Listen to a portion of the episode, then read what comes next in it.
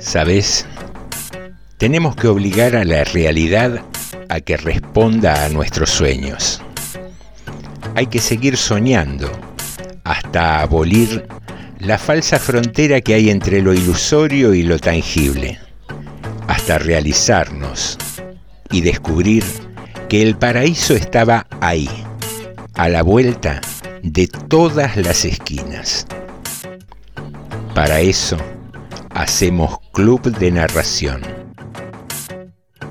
Cuando sale el sol, ¿dónde va la luna? Me pregunto. Y en sus ojos vi todo el universo hablándome a mí.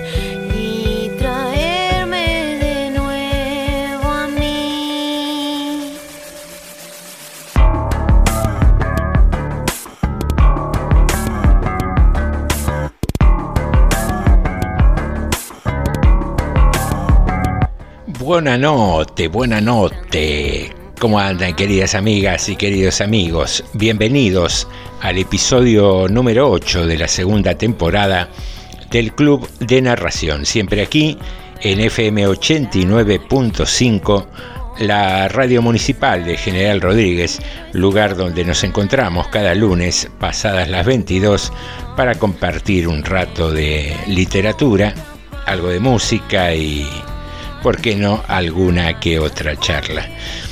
Estamos en este lunes, lunes 26 de abril, ya casi terminando el mes 4, y empezó a sentirse ¿no? un poquito el, fresco. Ha cambiado a partir del fin de semana un poquito el clima y, y nada, venimos atormentados con esto de la pandemia, que el cuidado, que los fríos, que la saturación de las camas, así que eh, hoy más allá de las opiniones que podemos tener respecto de la politización de la pandemia, eh, queremos tomarnos un descanso, un ratito de, distracción y, y, charlar de cosas quizás más triviales, como el clima y las costumbres que va generando. ¿Vos qué onda? ¿Te gusta más el fresco? ¿Lo extrañabas? ¿Extrañabas esa sensación de, del abrigo, ¿no? Hay, hay, ahí un pequeño gozo. Yo no soy muy amante del frío, eh, particularmente andaría de bermudas y remera como uniforme oficial de la vida, digamos. Pero eh, hay, hay un goce, un placer en ese instante en que uno empieza a sentir el fresquito y cuando te pones ahí el busito, el, el pullover, la camperita, eh, o, la manta en la cama, ¿no? Ese, el arroparte, el arroparte y, y, sentir la calidez de la frazadita, de la colcha, de, de esas, ¿cómo se llaman? Colchas de, de, polar que hay ahora. ¿Cómo es polar o polar? Eh, nada, se me generó la duda. Todo el mundo habla del buzo de polar o de la, de la manta de polar. Eh, ¿Por qué se acentuará así? No tengo idea pero bueno, será cuestión de averiguarlo, de consultarlo con nuestros amigos de, de correctores en la red. Eh, pero te decía, hay como un placer eh, en ese momento, ¿no? El, abrigarte. Eh, ¿Vos qué onda? ¿Te gusta más el, frío? ¿Disfrutás más del verano? ¿Otoño? y primavera, digamos, son eh, el diálogo, el consenso quizás a, nivel climático y verano e invierno son la grieta, ¿no? Por ponerlo en términos políticos. Pero bueno, eh, sabes, ¿no? Que si querés opinar sobre algo de lo que hacemos, si querés pedir un cuento de algún autor eh, en particular o que contemos alguna historia específica, podés comunicarte con nosotros a nuestras redes sociales, que son Facebook e Instagram. Allí nos buscás como Club de Narración y también podés escuchar este programa o los anteriores en la plataforma de Spotify. Ahí podés eh, buscarnos también como Club de Narración. Ese es nuestro podcast y escuchar, escuchar algunos cuentitos cuando tengas un rato tranquilo. Y decíamos que con el fresquito y con esto de las restricciones eh, de circulación, hace que por ahí eh, cenemos un poco más temprano, ¿no? Porque estamos como, como guardados un poco más temprano y para evitar ese el picoteo previo a la cena, quizás cenamos un poco más temprano y, es una buena posibilidad para cerrar la noche eh, disfrutando de un café, de un té, de un mate, ¿por qué no? Eh, mientras escuchás algunos de los poemas o de los cuentos que van sucediendo a lo largo de nuestro programa. Estamos aquí en General Rodríguez y desde aquí para todo el universo, queridas amigas, queridos amigos, te decimos bienvenidos al Club de Narración.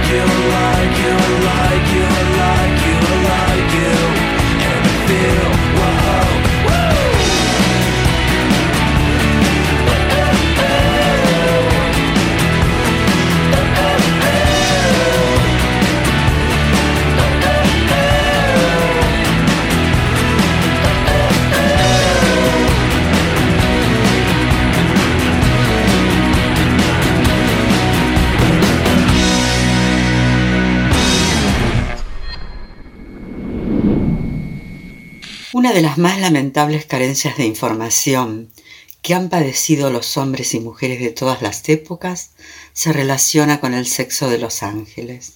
El dato, nunca confirmado, de que los ángeles no hacen el amor, quizás signifique que no lo hacen de la misma manera que los mortales. Otra versión tampoco confirmada pero más verosímil, sugiere que si bien los ángeles no hacen el amor con sus cuerpos por la mera razón de que carecen de los mismos, lo celebran en cambio con palabras, vale decir, con las adecuadas. Así, cada vez que Ángel y Ángela se encuentran en el cruce de dos transparencias, empiezan por mirarse, seducirse y tentarse mediante el intercambio de miradas que por supuesto son angelicales. Y si Ángel para abrir el fuego dice semilla, Ángela para atizarlo responde surco. Él dice alud y ella tiernamente abismo. Las palabras se cruzan vertiginosas como meteoritos o acariciantes como copos. Ángel dice madero y Ángela caverna. Aletean por ahí un ángel de la guarda misógeno y silente y un ángel de la muerte viudo y tenebroso pero el par amatorio no se interrumpe, sigue silabeando su amor. Él dice manantial y ella cuenca. Las sílabas se impregnan de rocío y aquí y allá, entre cristales de nieve, circulan el aire y su expectativa. Ángel dice estoque y Ángela radiante herida. Él dice tañido y ella rebato. Y en el preciso instante del orgasmo ultraterreno, los cirros y los cúmulos, los estratos y nimbos se estremecen, tremolan, estallan, y el amor de los ángeles llueve copiosamente sobre el mundo.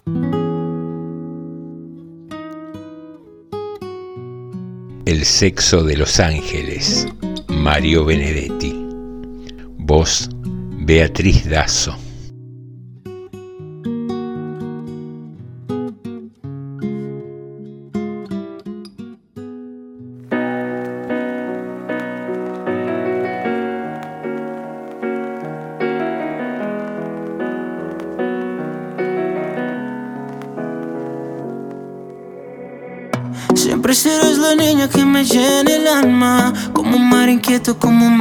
Calma, siempre tan lejano como el horizonte. Eh. Gritando en el silencio tu nombre en mis labios, solo queda el eco de mi desengaño. Sigo aquí en mi sueño de seguirte amando. Será, será como tú quieras, pero así será. Yo tengo que esperarte siete vidas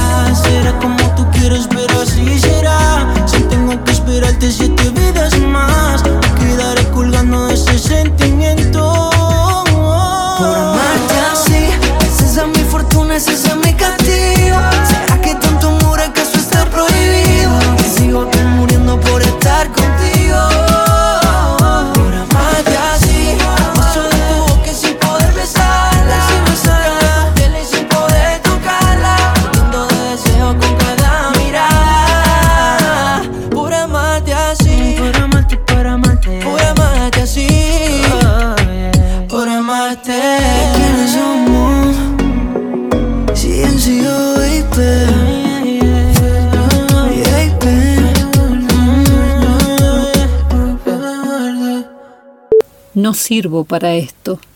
La punta de la lengua atornillada con la única palabra que nos queda en esta cuadra sin tiempo.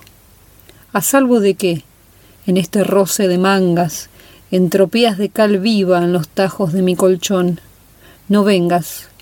Estoy sacándome los yuyos, las babosas. Dejaste varios surcos. Estoy buscando el hormiguero todavía. La primavera es cuento.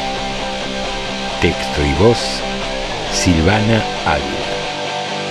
Estás escuchando Club de Narración.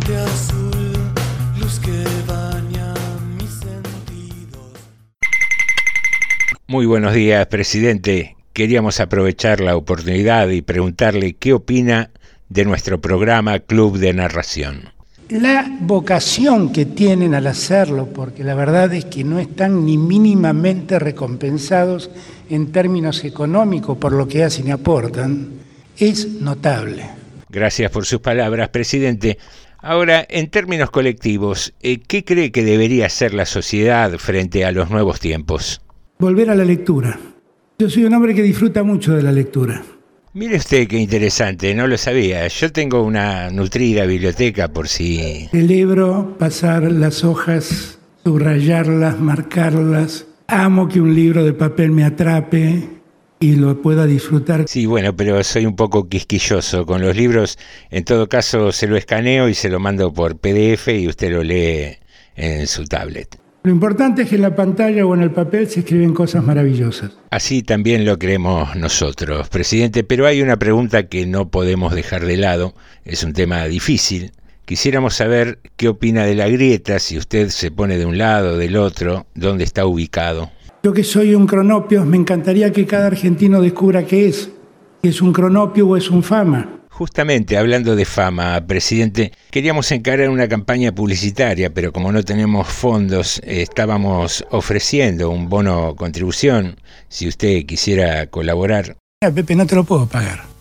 La verdad no te lo puedo pagar. Pero Alberto, son 100 pesos. No tengo plata para comprarlo, ¿qué quieres que te diga?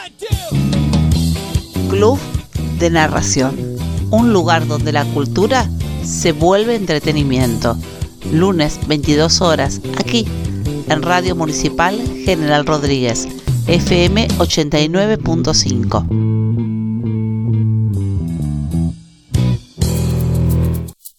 Apareciste una noche fría, un olor a tabaco sucio y a ginebra. El miedo ya me recorría mientras cruzaba los deditos tras la puerta. Carita de niño guapo se la ha ido comiendo el tiempo por tu vena. Y tu inseguridad machita se refleja cada día en mi lagrimita.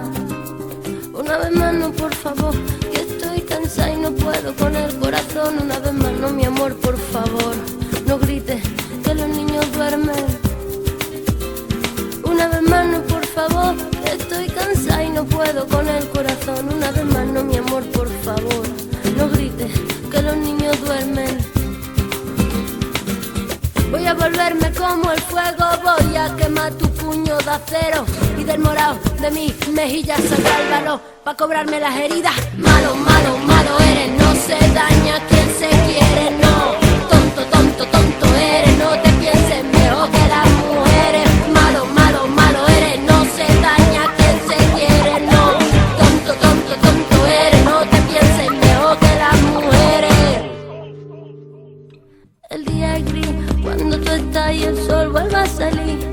Te vas. Y la penita de mi corazón yo me la tengo que tragar con el fogón.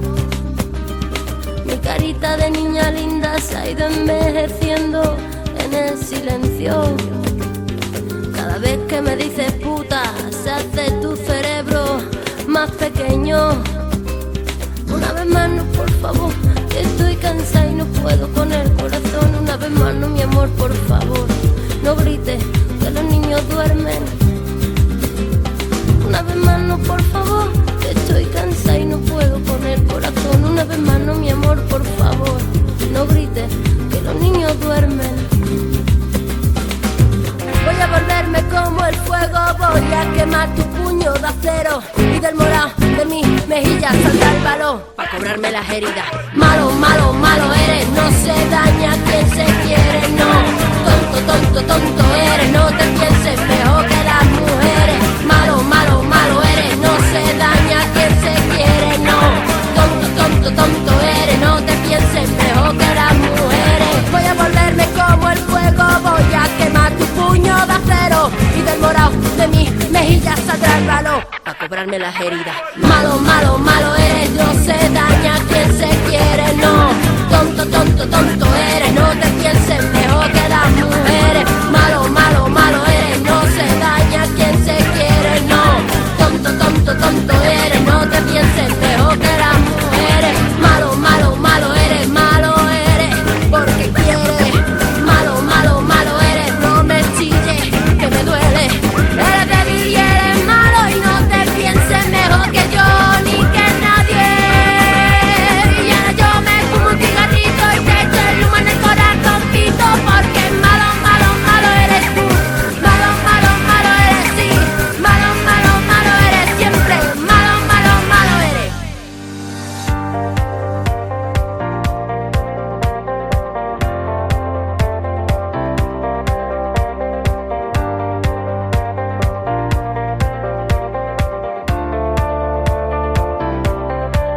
Breves Historias de hoy se convierte en un programa de chimentos, o para ser más exactos, en un programa de chimentos históricos, porque te vamos a contar la historia de un triángulo amoroso que causó bastante revuelo en su época.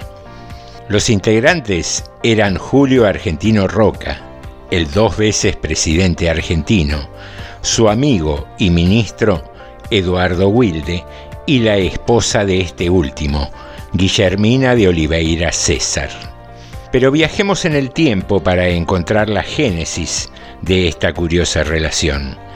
Eduardo Wilde y Julio Argentino Roca eran amigos desde la juventud, ya que fueron juntos al colegio secundario.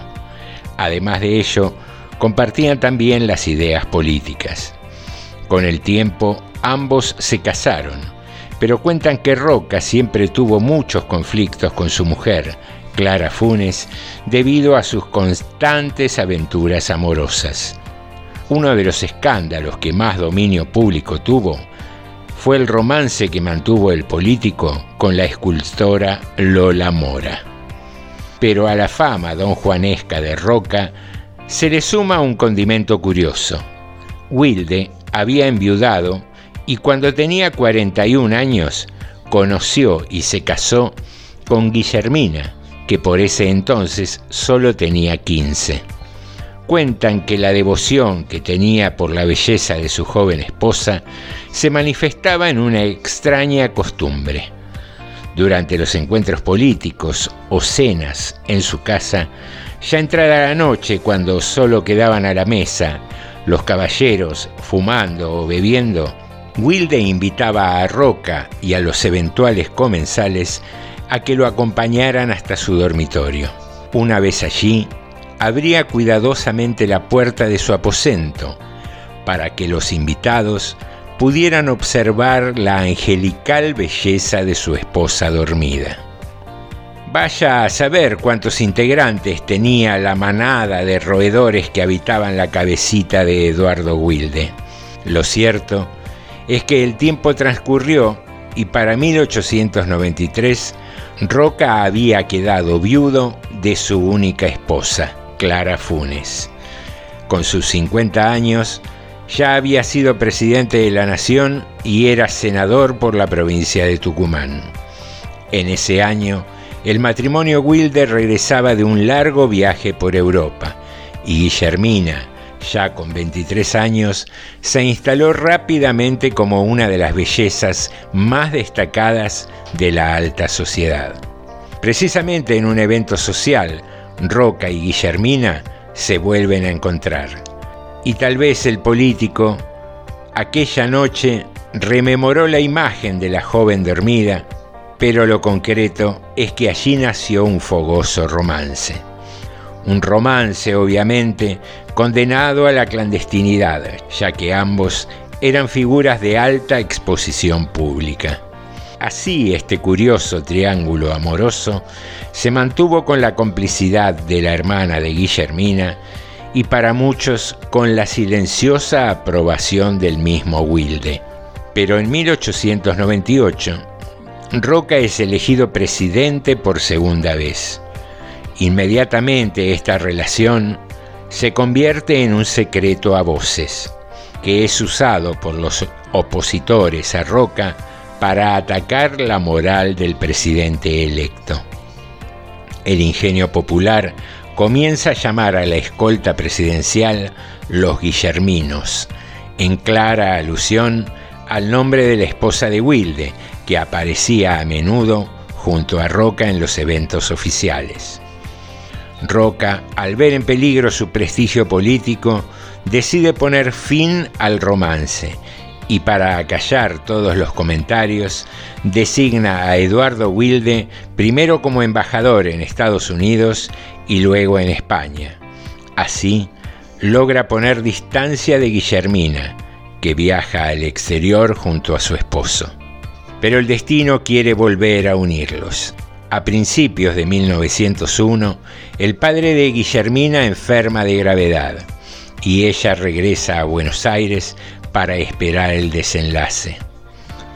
Durante un mes y hasta que finalmente su padre fallece, Guillermina y Roca prácticamente convivieron. Luego ella regresa a Europa y ya no volverían a encontrarse.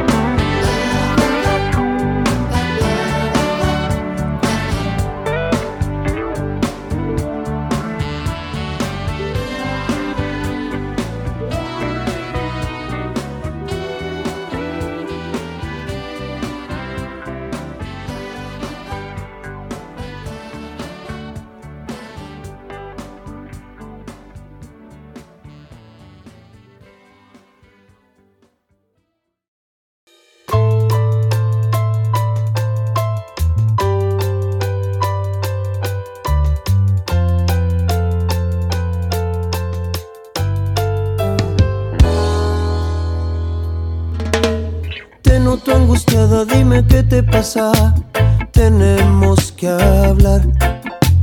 Toda esa costumbre que hoy nos envuelve nos hace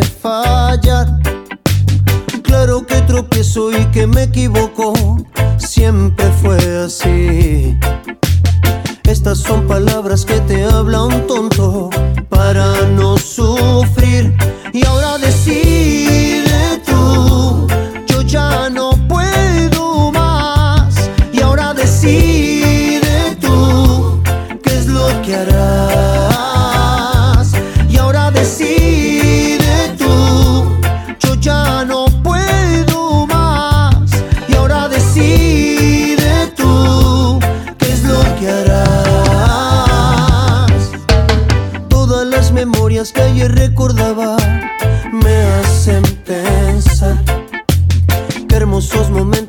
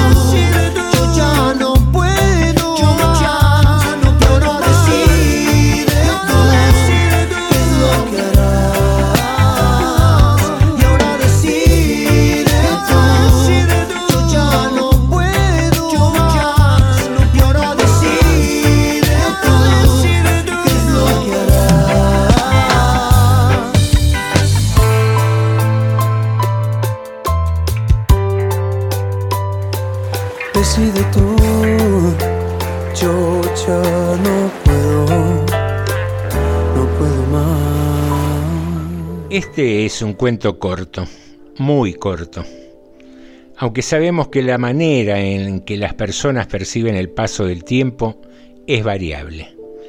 Entonces, es un cuento corto para los que lo escuchan, pero no para el protagonista.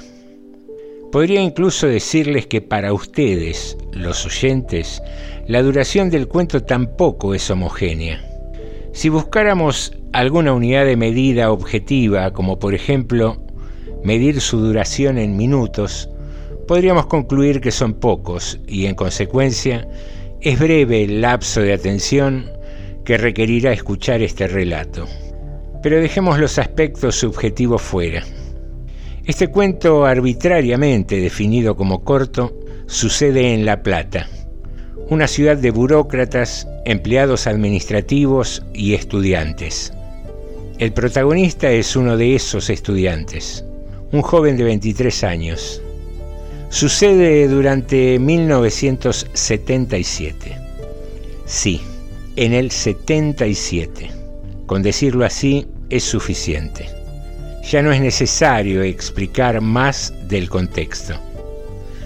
El lugar, la vía pública.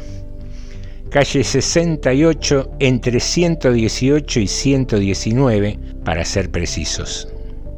Ya situados en tiempo y espacio, les voy a describir algunas circunstancias que hacen a la trama.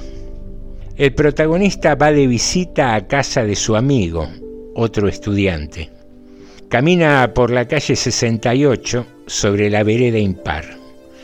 Decide cruzar la calle en diagonal, directo hacia la puerta de la casa de su amigo, situada en la vereda opuesta. Sabe que está cruzando mal, que se debe cruzar por la esquina. Está en medio de la calle, a pocos metros de la puerta, tal vez seis o siete, cuando la puerta se abre. No es su amigo quien asoma, sino un militar en ropa de fajina con un fal colgado en el hombro.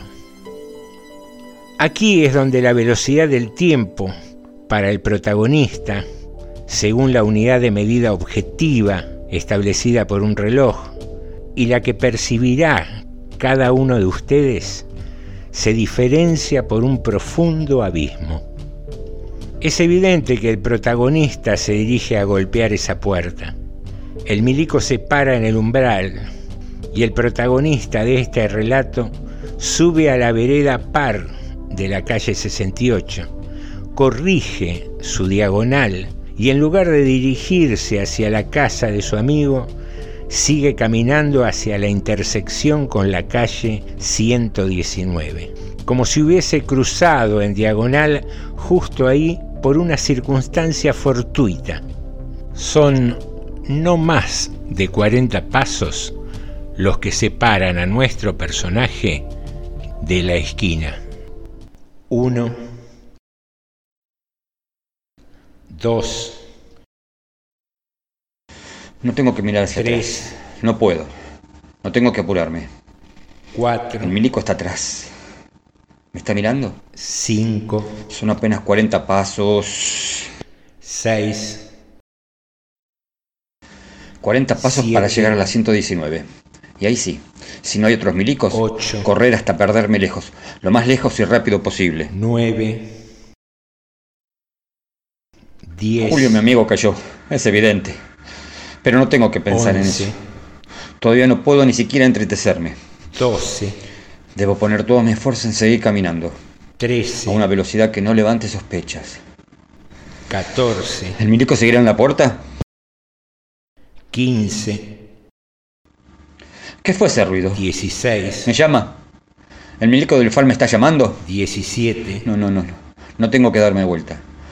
No caminar demasiado lento. No caminar demasiado rápido. diecinueve, veinte, No, escuché mal. veintiuno, Gracias a Dios no me llama.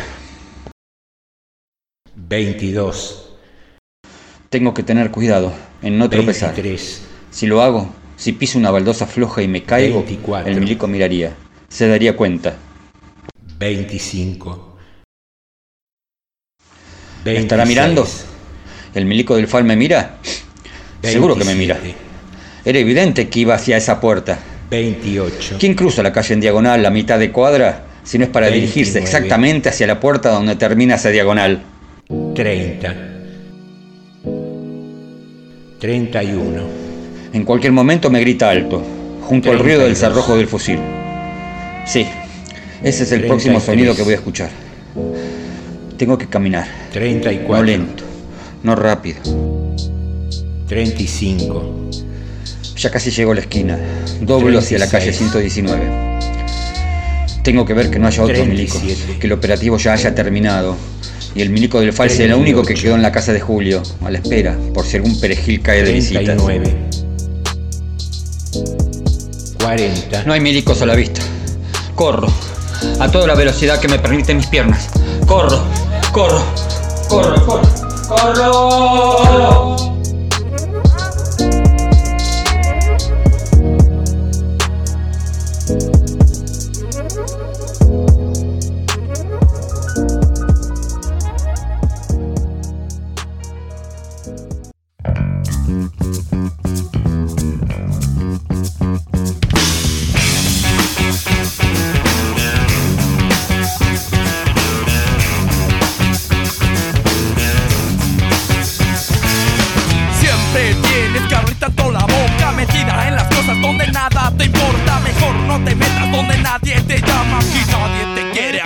Nadie te extraña. Dime, ¿quién te cedió la palabra? Te pones a hablar, luego nadie te calla. ¿Por qué no lo piensas y no lo dices? Que nunca te cansas de meter las narices. ¿Por qué no te ahorras tus comentarios? ¿Por qué te tendremos que escuchar a diario? Se sabe en su casa, en todo el vecindario.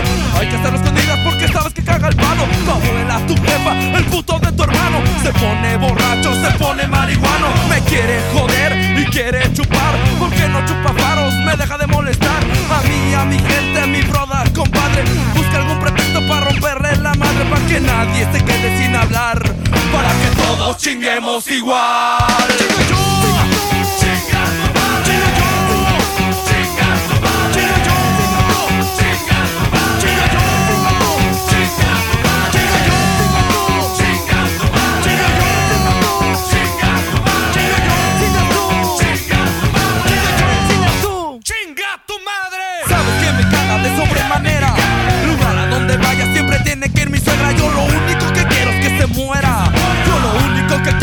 muera como sea. Si vamos a salir es con chofer. Yo pienso que lo hace por joder.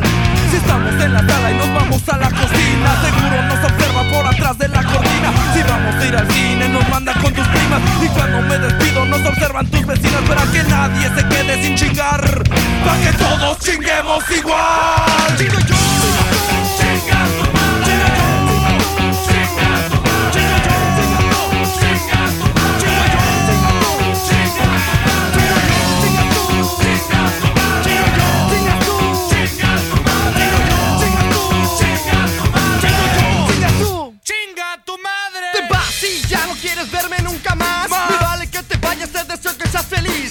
Ha sido cruel, así tenía que ser. La verdad nunca te he amado, solo te quería coger. Creías que me tendrías para siempre. Siempre.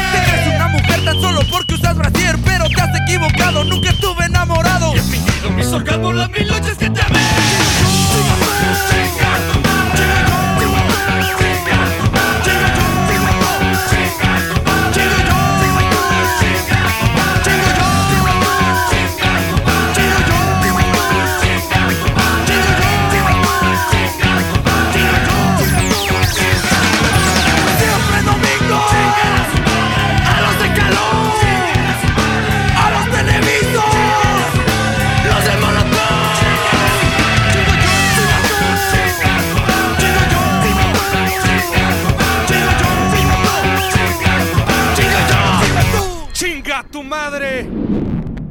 Si el mundo se termina, no deseo hacer nada que tenga pendiente.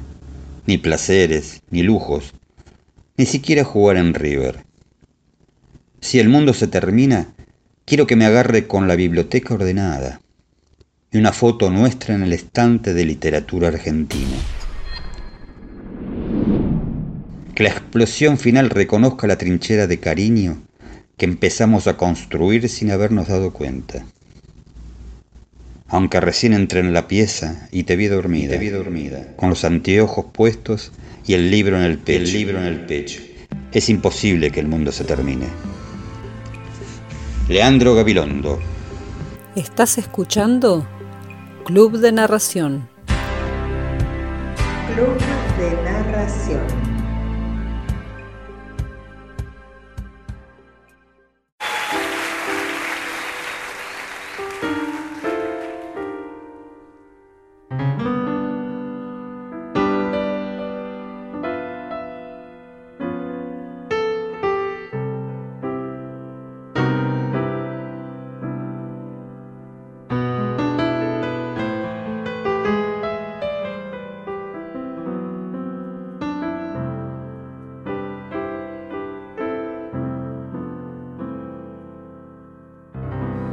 Estoy sentado aquí.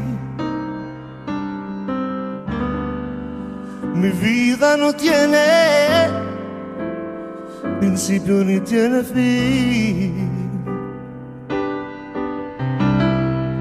Me siento feliz.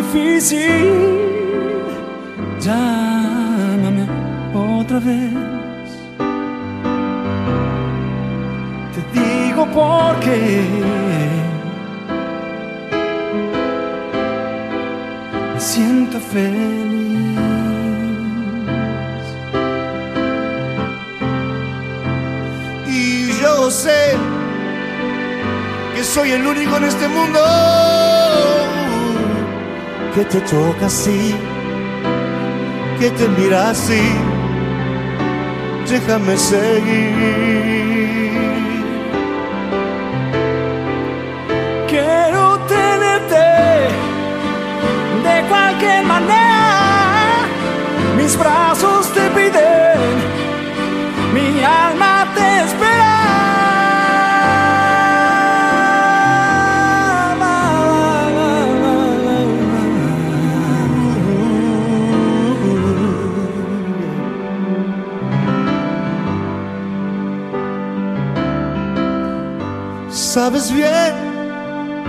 que es esta canción. Es mi alma entera. La tenéis si es solo para vos. Quiero que la comprendas.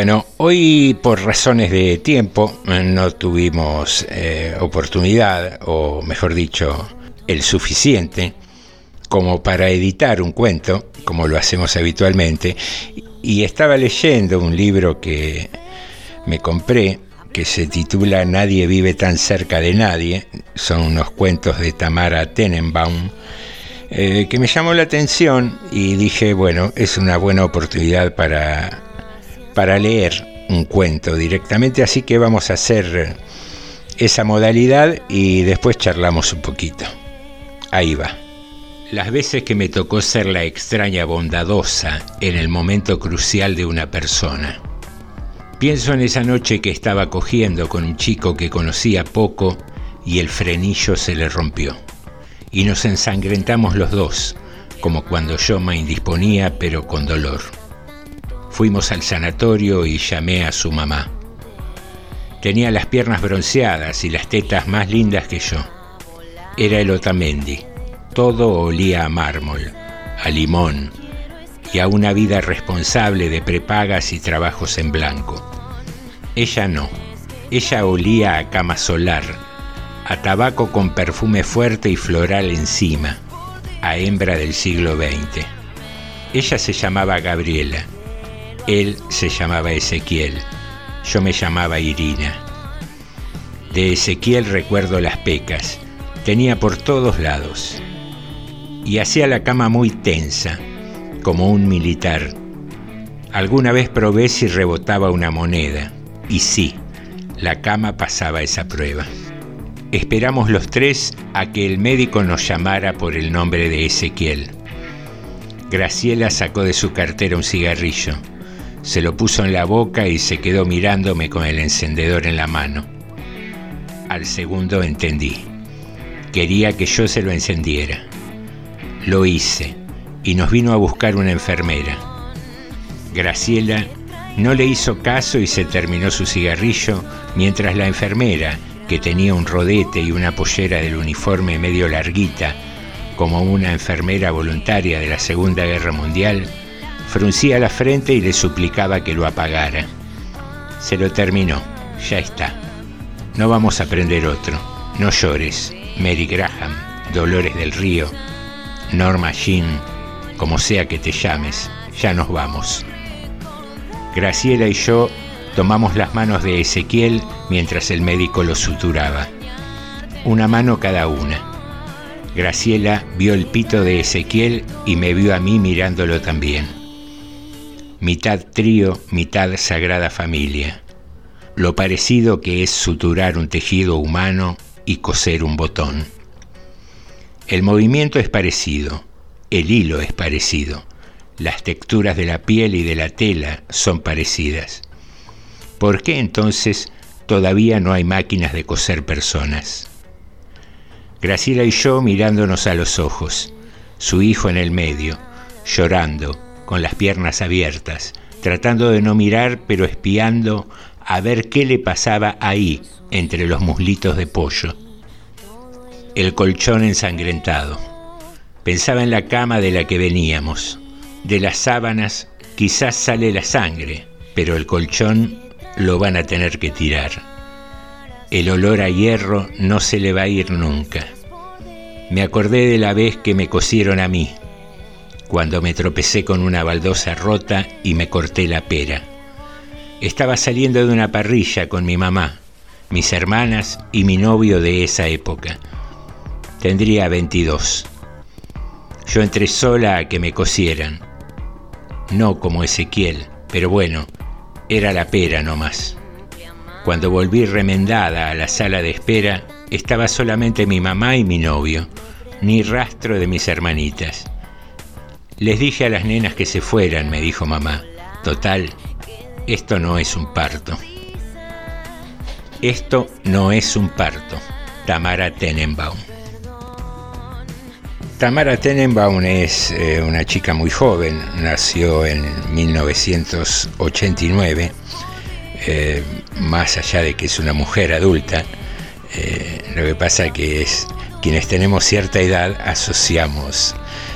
Y mi hijo nació también en 1989, con lo cual la considero una niña a, Tamara. Pero más allá de, de mi conclusión, eh, Tamara es licenciada en filosofía por la Universidad de Buenos Aires y también allí se desempeña como docente.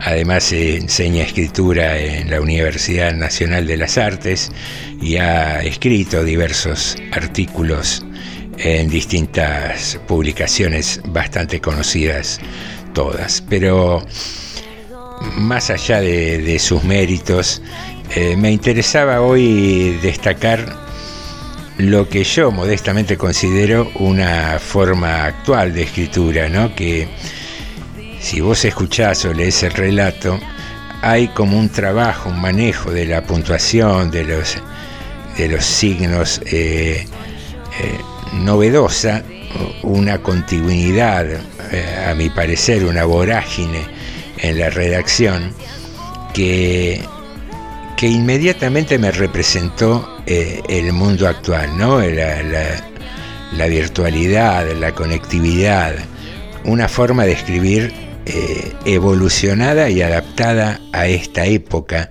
que nos toca vivir hoy, muy distinta a, mi parecer, repito, es una simple opinión, a la escritura tradicional. Y, y me parece que está muy bueno, muy bueno como salta dentro de la historia y da pantallazos de una circunstancia, de otra y de otra, y podés imaginar el personaje de la madre, y podés imaginar ahí al pobre Ezequiel con ese contratiempo que tuvo en, pleno placer sexual, eh, y podés eh, saltar al personaje de la propia Irina y su accidente y la reacción de su madre, y hay como entrelazadas distintas historias que quizás eso no es lo novedoso, pero sí a la velocidad de la manera donde, eh, bueno, esto es radio obviamente, en, el texto vos ves que no están las puntuaciones, los guiones básicos o clásicos que indican un diálogo entre los personajes, hay una continuidad que por momentos, si no, no le das la suficiente atención, es como que, que te cuesta porque te arrastra. Pero bueno, me llamó la atención, me gustó, estoy eh, promediando un poco el libro de cuentos, me gusta bastante. Y, nada, como siempre decimos cuando pase esta maldita pandemia, veremos cómo nos organizamos para ir sorteando los libros que, leemos, porque como siempre decimos, tenemos la convicción de que tener un libro en un anaquel es, tenerlo ahí amordazado y, limitar, limitar el arte. Cuanto más gente los lea, los libros que vayan pasando de mano en mano, eh, mejor es para todos los lectores. No sé si para las editoriales, pero sí para los lectores. Eh, queridos amigos, nos extendimos con este cuentito de hoy. Está sonando ya Fabi Cantilo, de modo que comenzamos a despedirnos. Te agradecemos muchísimo que hayas estado esta noche de lunes acompañándonos aquí en Radio Municipal y nos encontramos en la próxima semana, siempre pasaditas las 10, y te pido encarecidamente que nos cuides, que nos cuides a todos a los que querés, a los que amás, a los que conoces, a los que escuchás, eh, a los que te cruzás en la esquina, a los vecinos, a todos, aún a aquellos que no te simpatizan tanto. Cuidanos a todos y nosotros vamos a hacer lo mismo, cuidarte a vos también. Algunos faloperos, algunos con problemas de dinero, porque se despiertan soñándola algunos que nacieron en el tiempo equivocado.